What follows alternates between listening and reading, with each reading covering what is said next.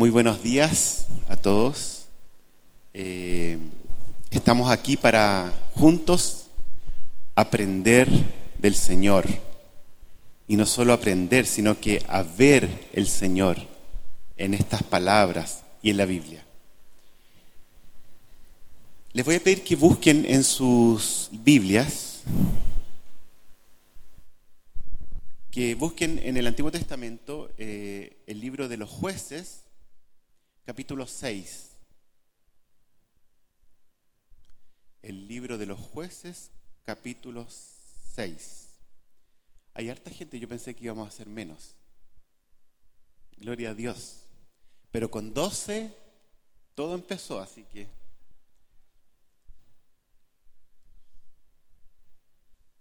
Jueces, capítulo 6.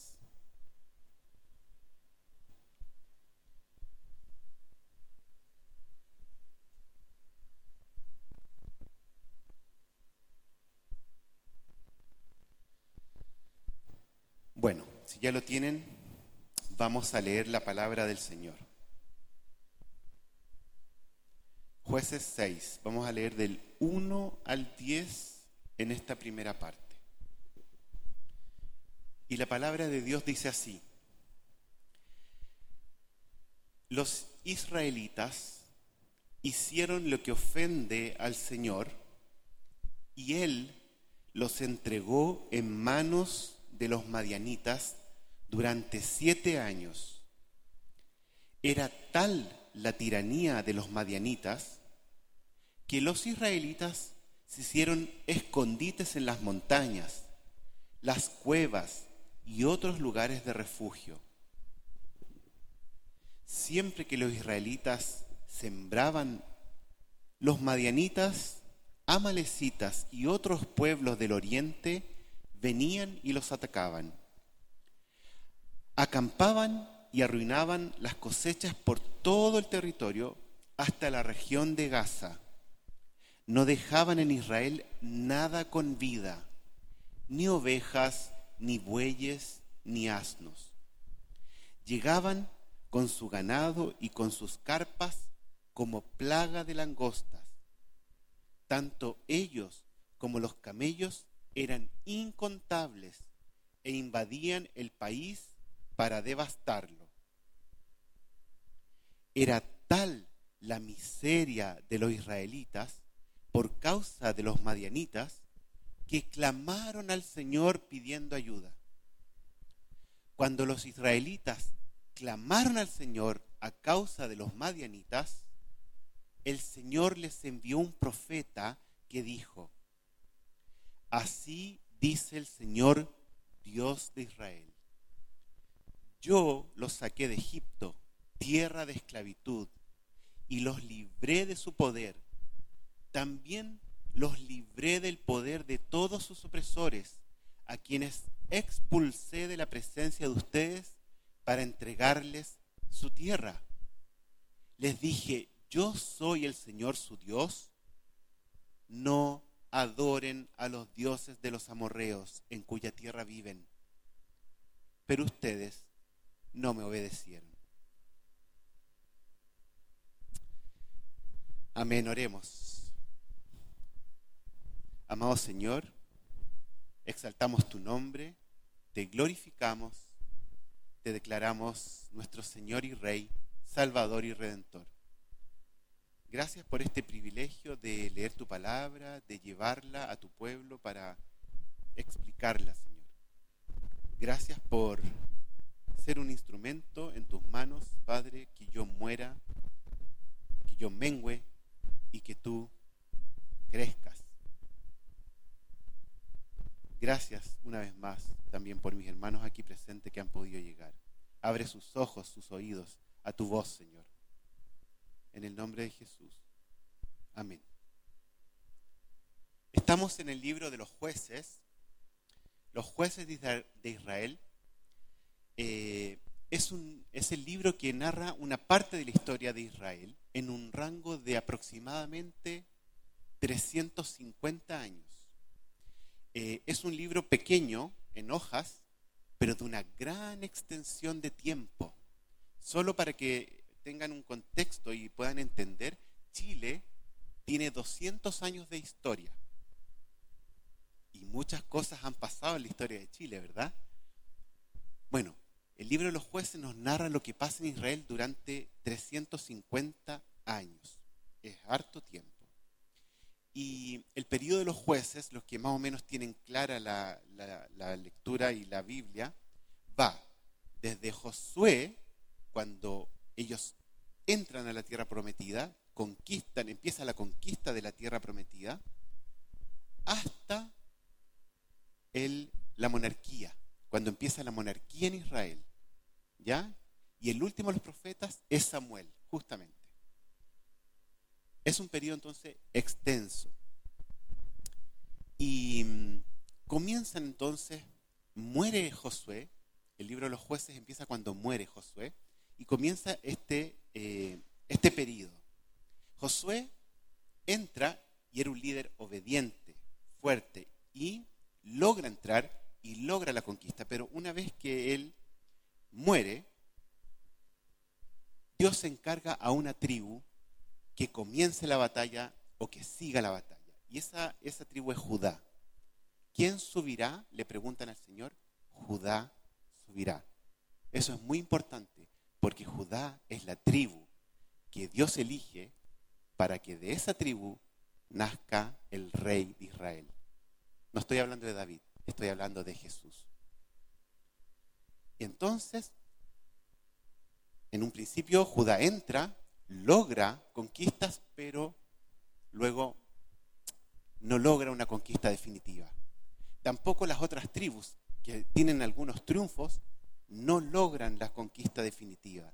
La orden de Dios era entrar en la tierra prometida, conquistar la tierra prometida y acabar con los pueblos que vivían ahí. Así de drástica era la orden. Y por algo era. Pero ¿qué pasó?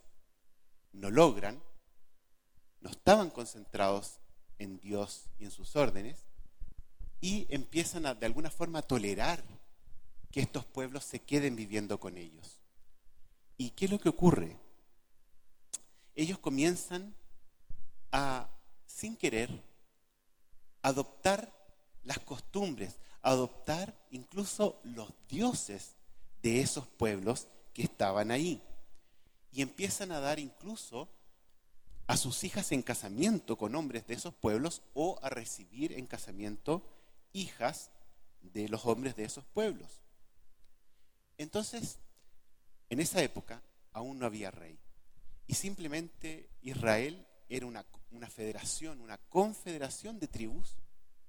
No había un líder, eh, no era ni una nación organizada, ni había un líder claro, sino que era una federación que se unía para eh, propósitos específicos. ¿ya? Dios había hecho de este pueblo en realidad una teocracia. Él era el rey. Dios era el rey de su pueblo. Eso era en, sí la idea. El rey. Pero con el tiempo nos vamos a dar cuenta que es tanto lo que estos pueblos se quieren parecer a, los pueblos vecinos que también después piden un rey, un rey carnal. Bueno, pero ¿qué pasaba en esta época de los jueces y cuál es la característica del libro de los jueces?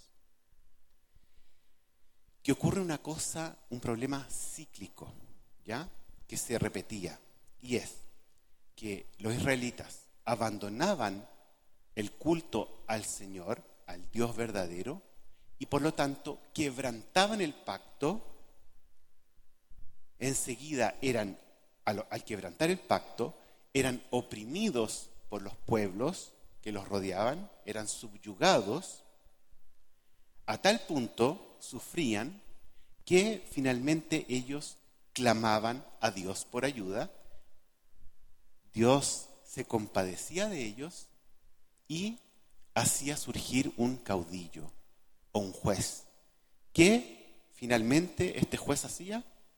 Por el poder del Señor, derrotaba a los pueblos que lo estaban subyugando, aterrorizando, y por 40 años, mientras este caudillo, mientras este juez vivía, todo andaba bien.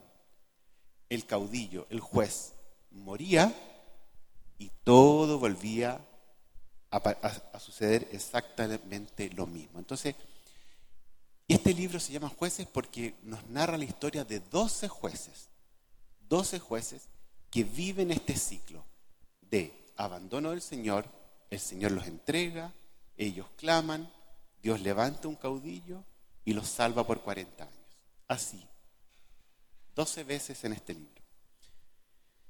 Y estos jueces eran, eran multifuncionales, tenían tres, tres tareas y eran administrar justicia, administraban justicia, eran líderes militares y eran guardianes del pacto. ¿Ya? Y la frase que, resume la situación en el periodo de los jueces, yo creo que muchos se la saben, está en jueces capítulo 17, versículo 6, dice, en aquella época no había rey en Israel. Cada uno hacía lo que le parecía mejor. Eso es la frase que resume el tiempo de los jueces.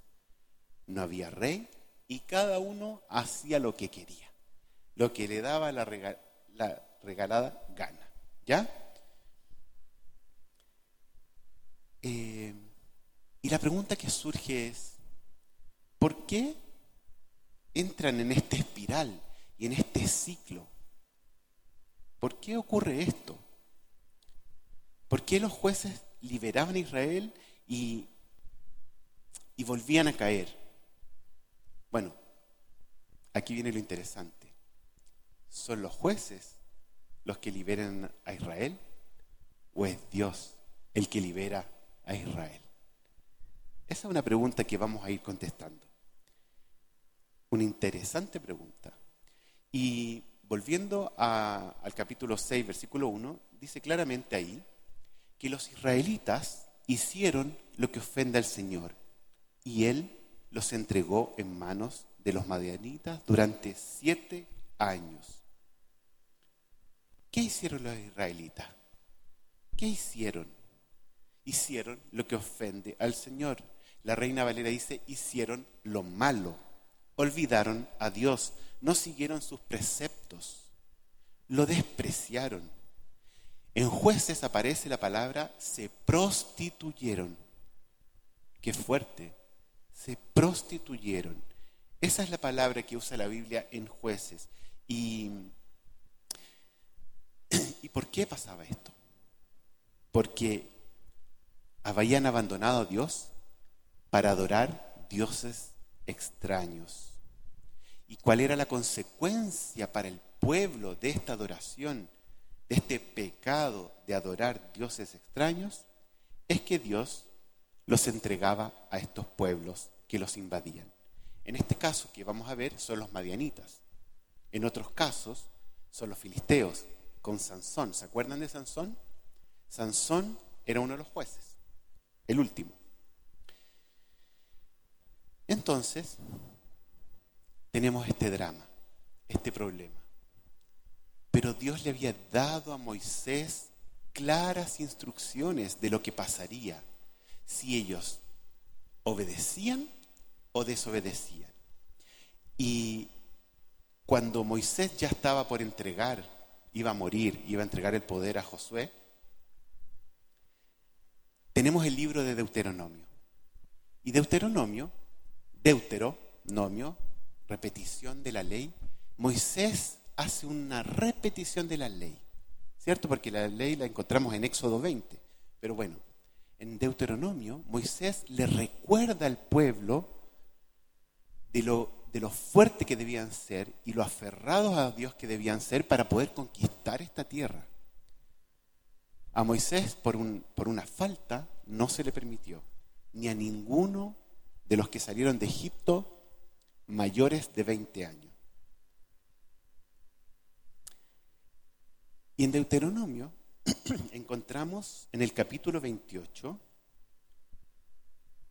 las bendiciones y las maldiciones de la obediencia o la desobediencia a Dios.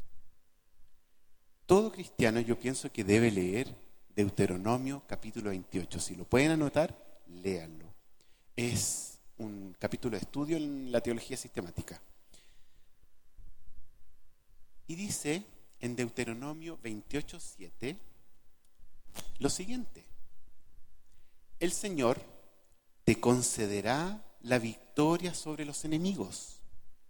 Avanzarán contra ti en perfecta formación, pero huirán en desbandada. Esa era la bendición. Pero en el capítulo 28, versículo 25, vemos la advertencia de la maldición que dice, el Señor hará que te derroten tus enemigos. Avanzarás contra ellos en perfecta formación, pero huirás en desbandada. Todos los reinos de la tierra te humillarán. Estaba clara la advertencia. Dios, en este caso, los entregó en las manos de los madianitas. ¿Y qué significaba esto? Que Dios utilizó a los madianitas para disciplinar, para castigar a su pueblo, a Israel, su comportamiento. Y durante siete años fueron invadidos y aterrorizados por este, estos madianitas. Y tanto era el horror que encontramos ahí, que dice la palabra, que tenían que esconderse en las cuevas. Se escondían porque mataban los animales, arruinaban los, los campos y era un desastre. ¿Y quiénes eran estos madianitas? Estos madianitas eran descendientes de Madián. ¿Conocen a Madián? Yo no lo conocía, así que me encantó esto. O sea, me encantó y me, me entristeció. Los madianitas, que eran descendientes de Madián, y Madián era un hijo de Abraham. Madián era un hijo de Abraham.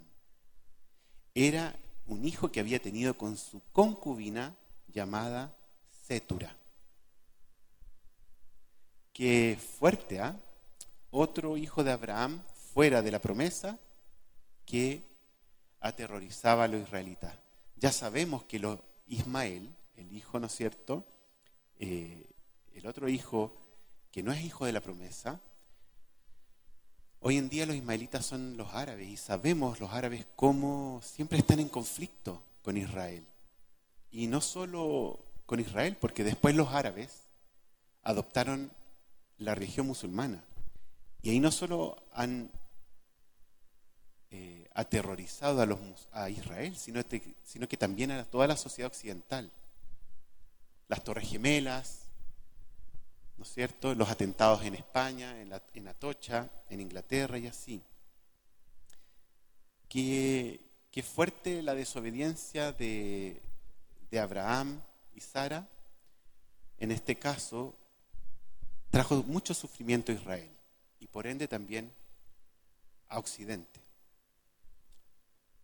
¿Y por qué los israelitas abandonaban a Dios? ¿Por qué tú dices, pero ¿cómo? ¿Cómo dejaban a Dios por dioses extranjeros?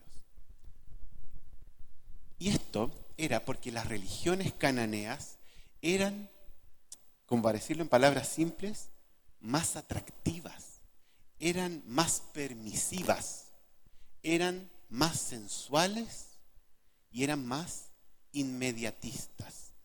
Es decir, la bendición de estos dioses, falsos obviamente, era fácil de obtener. Por ejemplo, si cuando tú querías una abundancia en cosechas, o tú querías la fertilidad, una, mujer quería fertilidad, era muy simple. Había sacerdotisas encargadas de esto que se prostituían en los templos de estos dioses. Entonces, tú ibas para allá, eh, tenías contacto con estas mujeres o con hombres, porque había prostitución femenina y masculina, y recibías la bendición, la fertilidad para las tierras. Entonces era, era este desastre. Eh, y simplemente exigían ofrendas a cambio de la bendición. ¿Ya?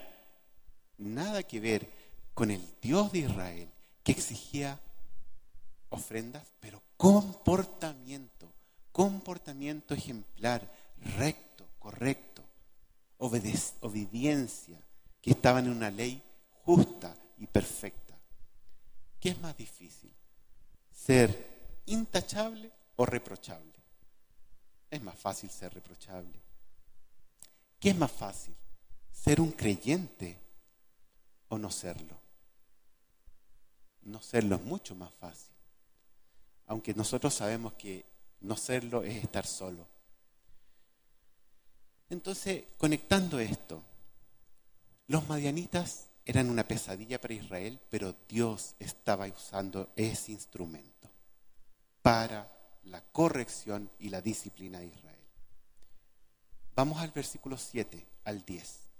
Dice, cuando los israelitas clamaron al Señor a causa de los madianitas, el Señor les envió un profeta que dijo, Así dice el Señor, Dios de Israel. Yo los saqué de Egipto, tierra de esclavitud, y los libré de su poder. También los libré del poder de todos sus opresores, a quienes expulsé de la presencia de ustedes para entregarles su tierra. Les dije, yo soy el Señor, su Dios. No adoren a los dioses de los amorreos, en cuya tierra viven pero ustedes no me obedecieron. Dios manda un profeta que no sabemos quién es y le explica al pueblo qué es lo que estaba sucediendo, por qué estaba pasando todo esto.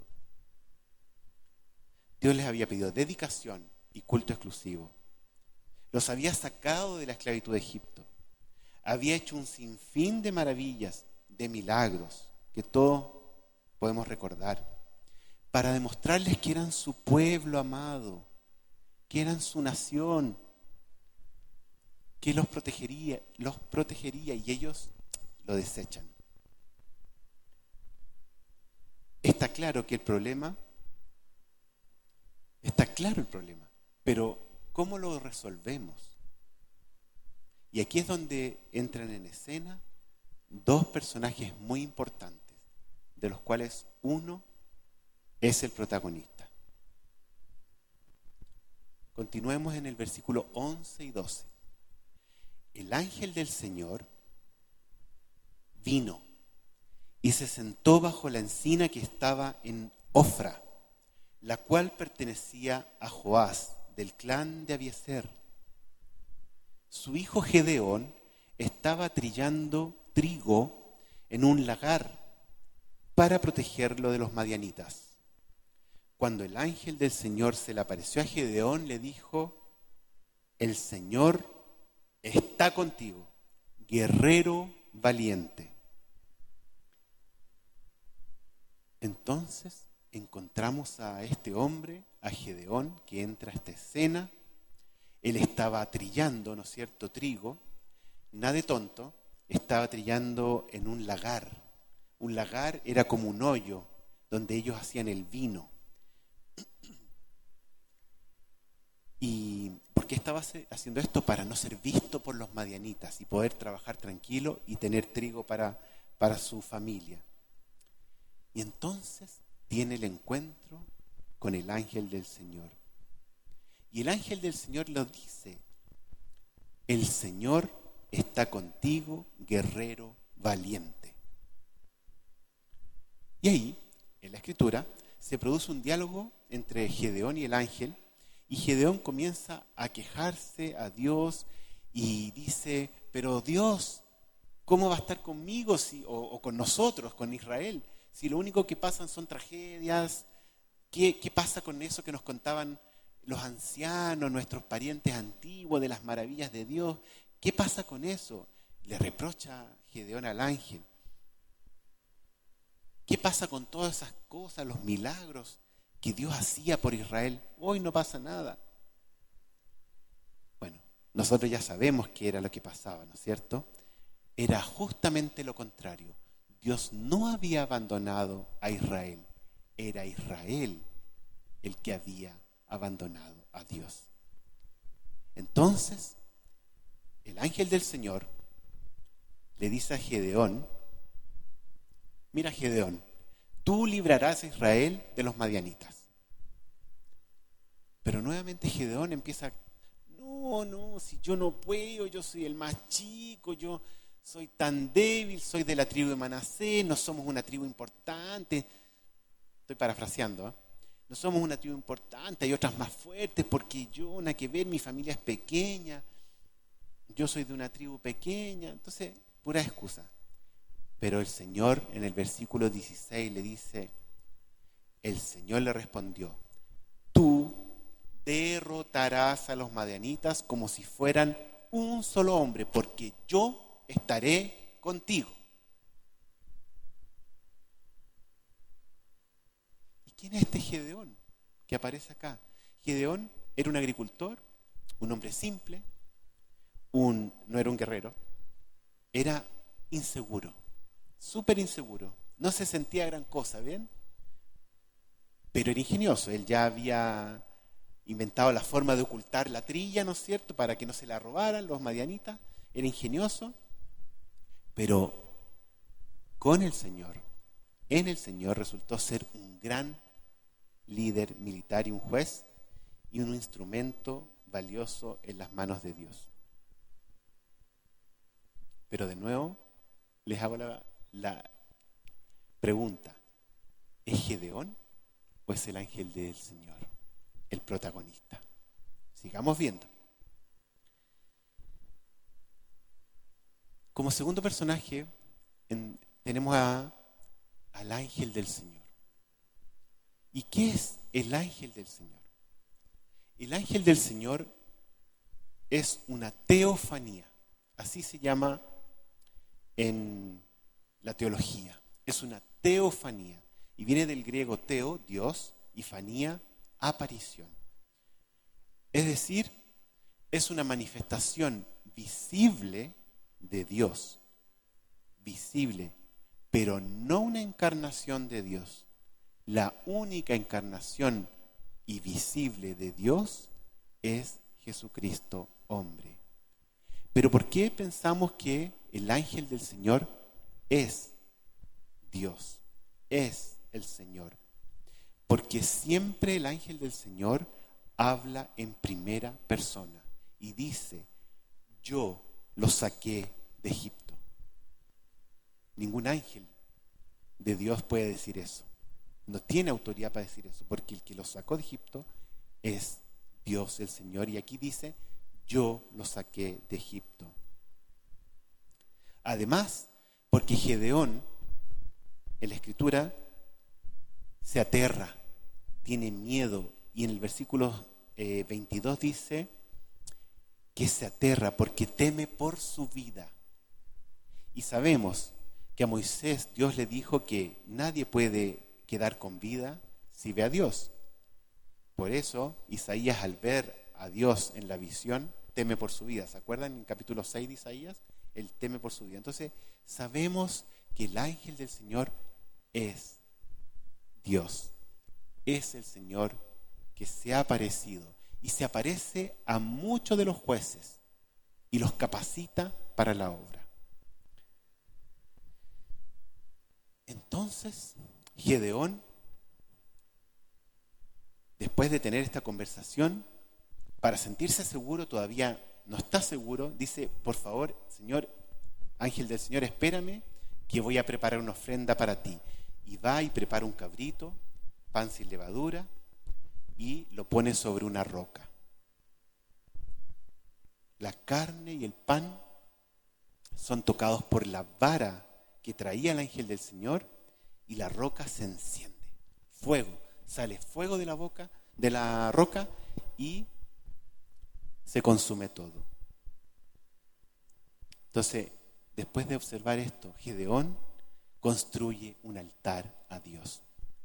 Y esa misma noche, el Señor le dice a Gedeón y le da una orden muy importante. Lo primero que tienes que hacer, Gedeón, es derribar el altar que la propia familia de Gedeón tenía del dios Baal y cortar o derribar el poste de madera que representaba y tenía la imagen de la diosa Aserá. Posteriormente a esto debía tomar un toro de siete años de propiedad de su padre y lo debía sacrificar en el altar. Y así lo hace Gedeón. Destruye el altar de Baal, corta el, este poste, porque la diosa será, la representaban como un poste de madera, lo corta, ¿no es cierto? Y hace con ese poste fuego, sacrifica el toro al Señor. Pero hay una cosa, todo esto lo hace de noche. ¿Por qué? Porque recuerden que él era muy inseguro y temeroso y tenía miedo. ¿Por qué tenía miedo? Porque justamente el que hacía algo así tenía que ser lapidado. Y resulta que finalmente los vecinos lo descubren, que fue él. ¿Y qué ocurre? Sale el padre de Gedeón, en defensa de su hijo y le dice a estos que venían a matarlo, oye, pero si Baal es poderoso, que se defienda Baal. Si es Dios, si es Dios, que Él haga justicia.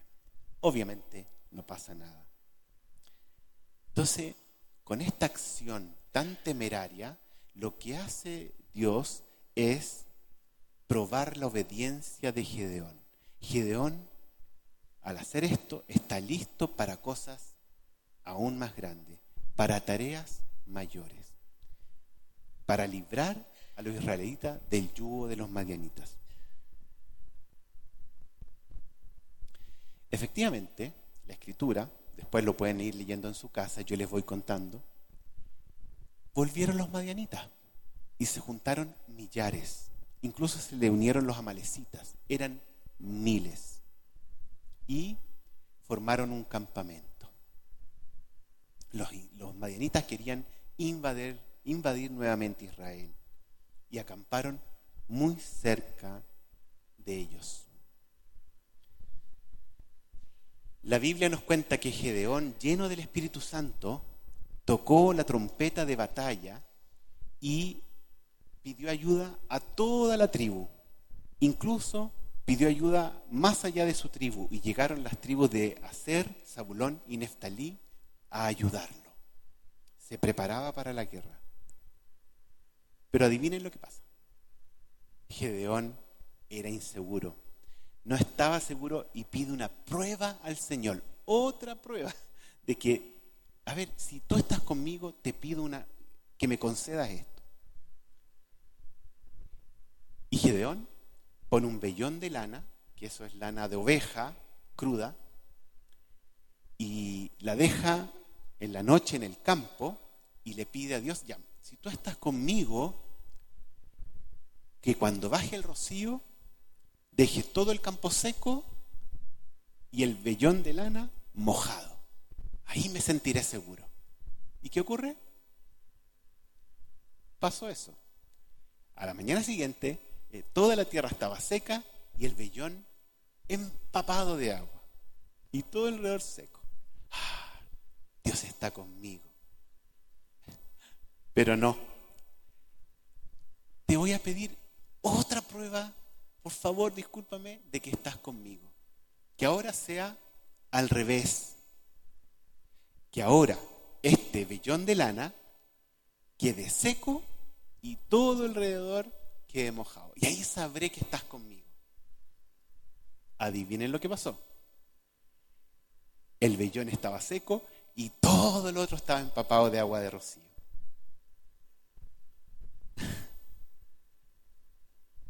ya. Ahora sí estoy listo para la batalla, dice Gedeón.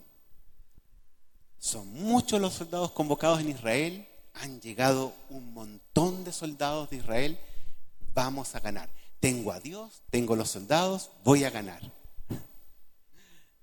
Y Dios, nuevamente nuestro Dios maravilloso.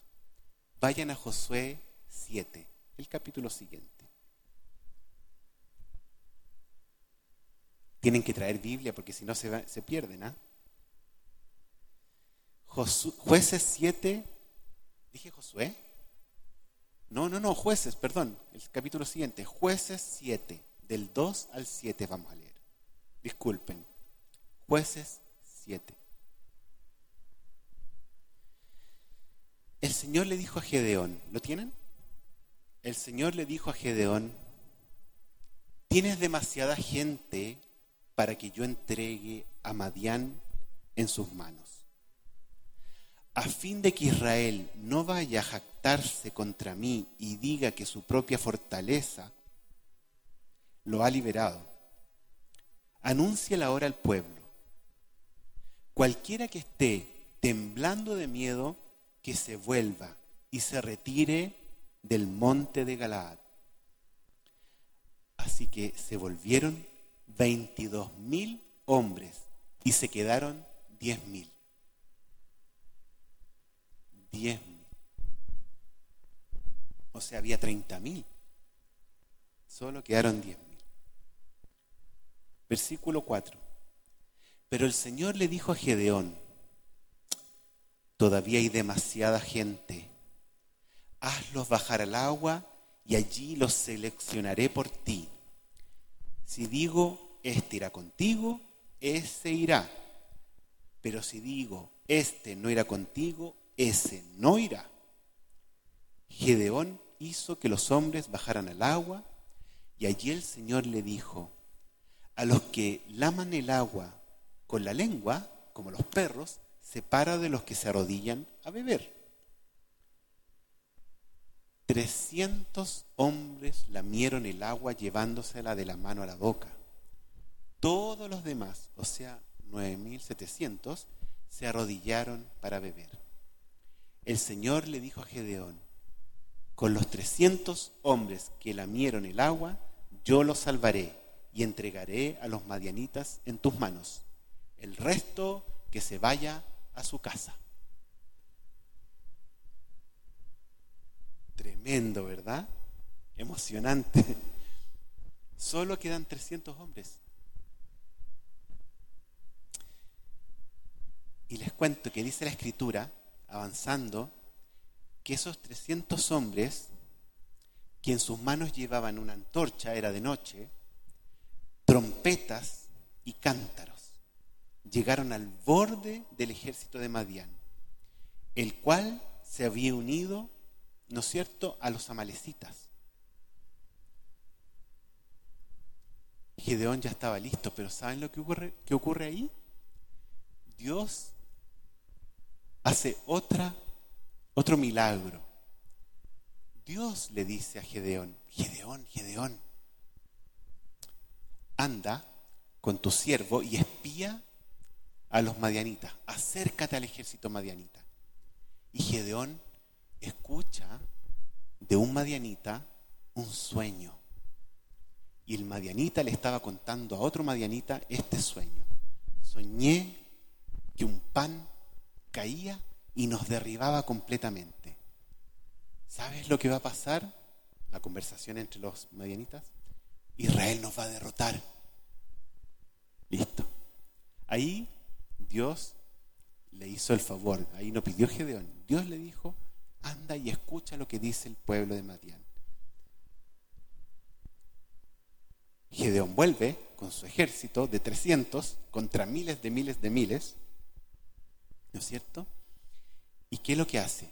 Los divide en tres batallones de 100 y les da la orden que cuando él diga, deben gritar desenvainen por el Señor y por Gedeón. Esa era la, frase. Desenvainen por el Señor y por Gedeón. Esa era la señal. Justamente. En jueces 7:22 dice, al sonar las 300 trompetas, el Señor hizo que los hombres de todo el campamento se atacaran entre sí con sus espadas. El ejército huyó hasta Betzita en dirección a Cererá, hasta la frontera de Abel Mejolá, cerca de Tapat. Gloria a Dios. en cuanto Gedeón hizo esto, el ejército se atacó entre sí. Dios los confundió y se hirieron entre ellos mismos. Y se mataron entre ellos mismos y los que quedaron huyeron. Se confundieron. Por eso les preguntaba antes, ¿es Gedeón el que gana la batalla o es el ángel del Señor, Dios, el que le da la victoria?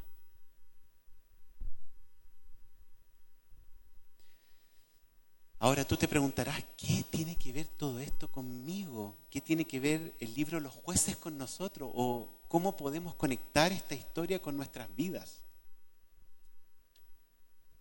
Mucho tiene que ver, mucho tiene que ver.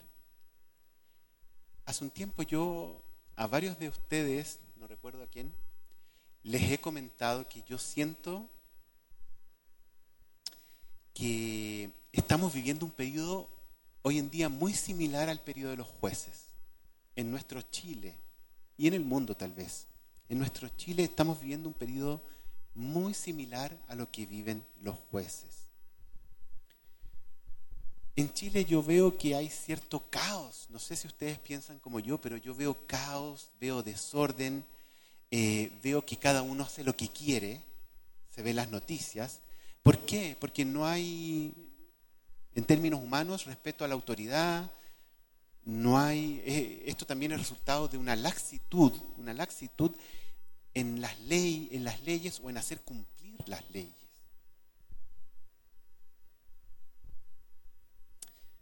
Aquí, en Chile, en tiempos, así como en el tiempo de los jueces, cada uno hace lo que mejor le parece.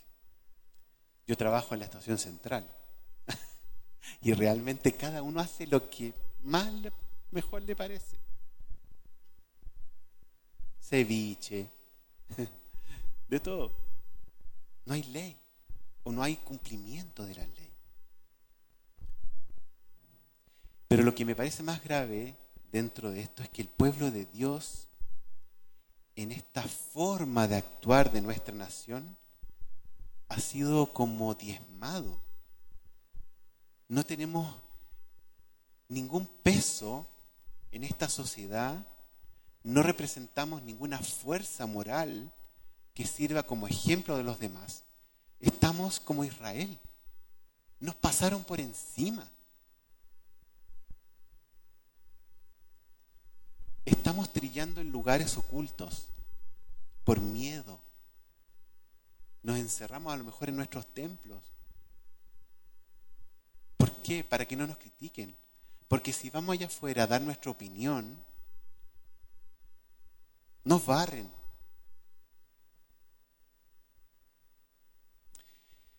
Y aparte, así como Israel, hemos caído en un sincretismo. Sincretismo, ¿saben lo que es? Es cuando se unen dos culturas, dos religiones y se mezclan. Hemos caído en un sincretismo con este mundo no nos vemos diferente, no somos diferentes. Y lo que es peor, muchas veces queremos parecernos al mundo. Incluso los jóvenes de hoy, aún más. Obviamente nosotros también. Queremos disfrutar de lo que el mundo disfruta, queremos vivir lo que el mundo nos ofrece, y muchas veces esto está reñido con lo que Dios quiere de nosotros. No somos santos como Dios nos pide. No hemos comprendido a cabalidad que somos sal y luz de esta tierra. ¿Y por qué? Porque al igual que los dioses cananeos, que eran muy fácil la adoración a ellos, no pedían nada. Nuestra sociedad es igual. Haz lo que quieras. Todo es placer. No hay que dar cuentas. El mundo no te pide cuentas de lo que hagas. El mundo te dice la siguiente frase, hoy, y la repiten, la escuchamos por todas partes. Sé feliz. Si te hace feliz, hazlo. Y te lo dicen con un amor. Te lo dicen con un amor y como que están diciéndote el mayor deseo por ti. Pero, ¿qué es lo que lleva implícito esto? Un egoísmo Lo, que, lo que te hace feliz no es lo que te hace bien, muchas veces, ni tampoco lo que te hace feliz o lo que le hace feliz a la sociedad no es lo bueno para la sociedad. Todos me entienden las cosas de las que estoy hablando. Los placeres, y no me refiero solo a los placeres sexuales, no, los placeres, el hedonismo, lo fácil. Nosotros estamos en el mundo, pero no somos del mundo, pero no hemos sincretizado con el mundo. Cada uno haga un examen, todos van a encontrar algo. ¿Han escuchado al pastor eh, Paul Washer? Es súper radical. Fíjate que muchas veces a mí me parece demasiado negativista, pero lo encuentro parecido a Jeremías. Como gritando. Por favor, ¿qué pasa? ¿Qué nos pasó? Como que anuncia una desgracia si no hay un cambio. Bueno, él, él es norteamericano. Mira la cultura norteamericana. Mira lo que era Estados Unidos cuando fue fundado sobre principios de la escritura y lo que es hoy en día.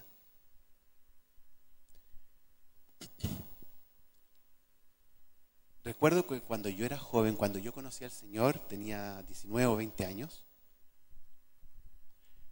y yo me hice evangélico. En esa época, saben que los evangélicos el año 89 eran bien mirados. Eran contratados en las empresas justamente porque eran personas correctas, honradas y trabajadoras. Eran personas confiables. ¿Qué se escucha de nosotros ahora? Se escucha en las noticias y sale el pastor Soto haciendo escándalo, o el obispo, que no recuerdo su nombre, un obispo que tiene muchas casas y mansiones, que tiene creo dos esposas. ¿Qué se escucha de nosotros? En vez de dar fruto, damos jugo.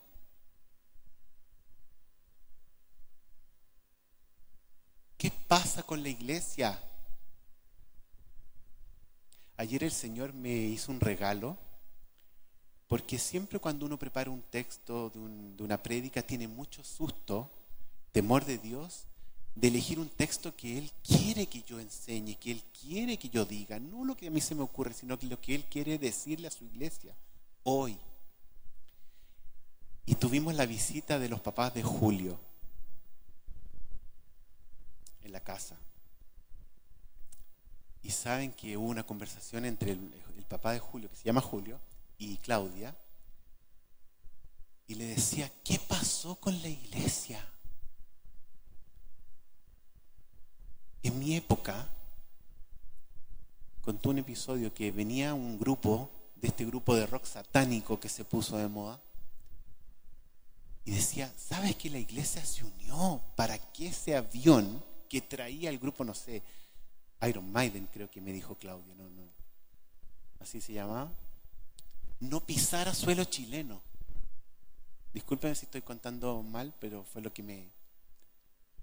¿Saben lo que pasó? iban al aeropuerto a orar. El avión no pudo aterrizar en Chile.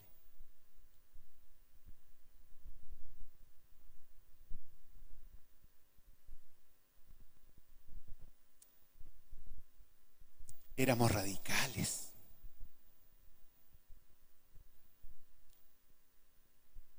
Íbamos a las plazas a predicar. Yo iba a las plazas, iba a, la, a Providencia. Me veían las compañeras de mi hermana y decía, oye, vimos a tu hermano era allí con los evangélicos. Era muy gracioso. Pero nos atrevíamos. ¿Qué pasó con nosotros? Lo que pasó es que cedimos. Nos quisimos parecer al mundo. Empezamos a escuchar al mundo y encontrar que tenían razón.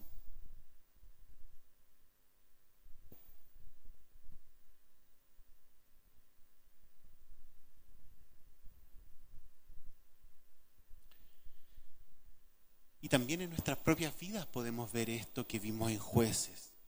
No solo en nuestra nación perdida, pero en nuestras, vidas también. También a veces entramos en esta espiral, en este ciclo, en que nos olvidamos de Dios. ¿Y qué es lo que ocurre?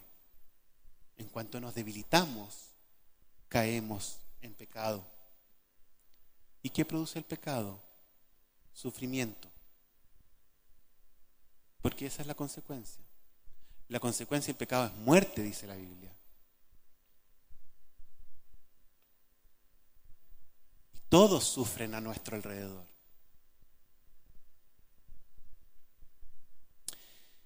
Porque caemos en los engaños de nuestro propio corazón también. Caemos en las trampas del diablo y en el dulce pero venenoso y mortal pensamiento del mundo. Cuando pecamos ofendemos a Dios. Y obviamente el pecado trae consecuencias y nos hace sufrir.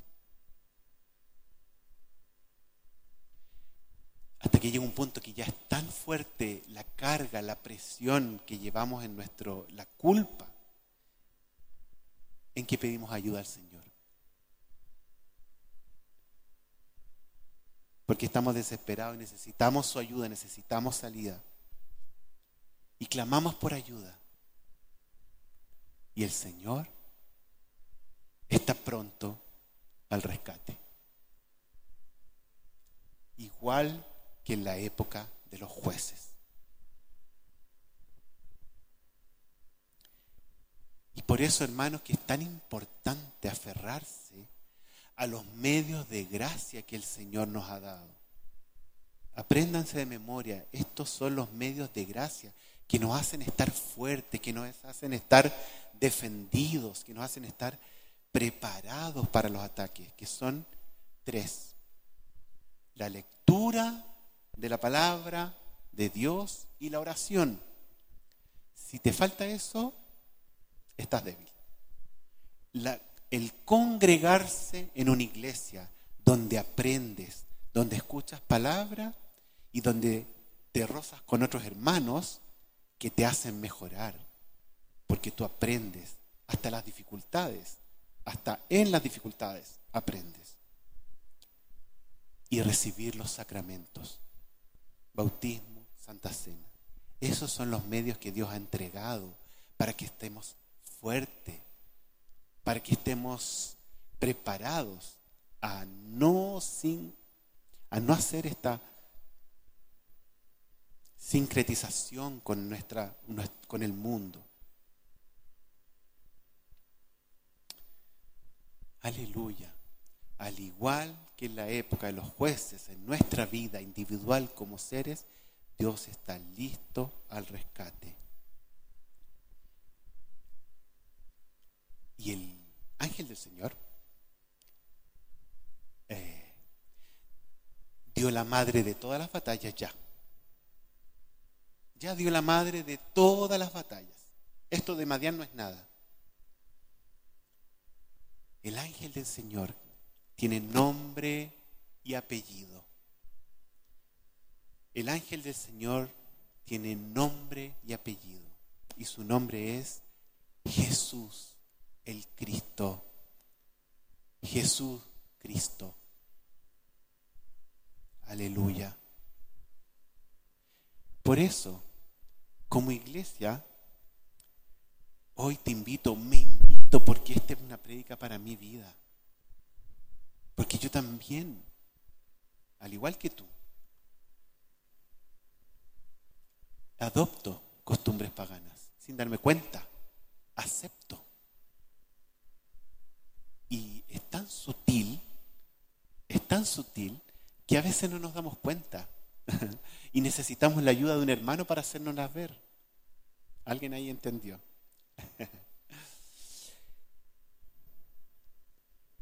y hoy te invito a clamar, hoy te invito a clamar por Chile. Esta semana te invito a clamar porque Dios haga algo. Hoy te invito a clamar para que seamos libres, libres del pecado, libres de la influencia satánica de este mundo. Hoy te invito a clamar porque la iglesia, nuestra iglesia, sea luz en medio de las tinieblas de un Chile perdido y en caos. Hoy te invito a clamar por ti y por Chile y por nuestra iglesia para clamar por un avivamiento necesitamos que el ángel del Señor venga a rescatarnos, como en el tiempo de los jueces. A Él sea la gloria por los siglos de los siglos y te invito a orar.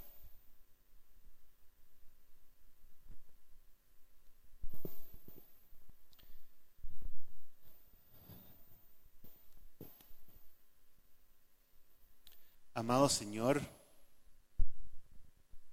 como dice aquella canción que cantamos, ya no quiero ser igual. Señor, ven y glorifícate, Señor. Y a veces se me ocurre decirte, Señor, empieza el avivamiento acá, Señor, en la iglesia del Valle, Padre. Danos ese Danos ese honor. Comienza por acá, con un avivamiento que inunde nuestro país y el mundo.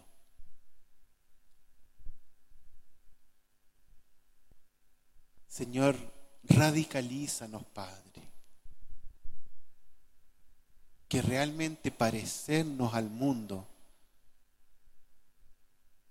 sea algo que no deseamos. Sucumbir ante las ideas del mundo o incluso las ideas de, que nacen de nuestro propio corazón, Señor. Señor, ven y sálvanos. Clamo a ti, Señor.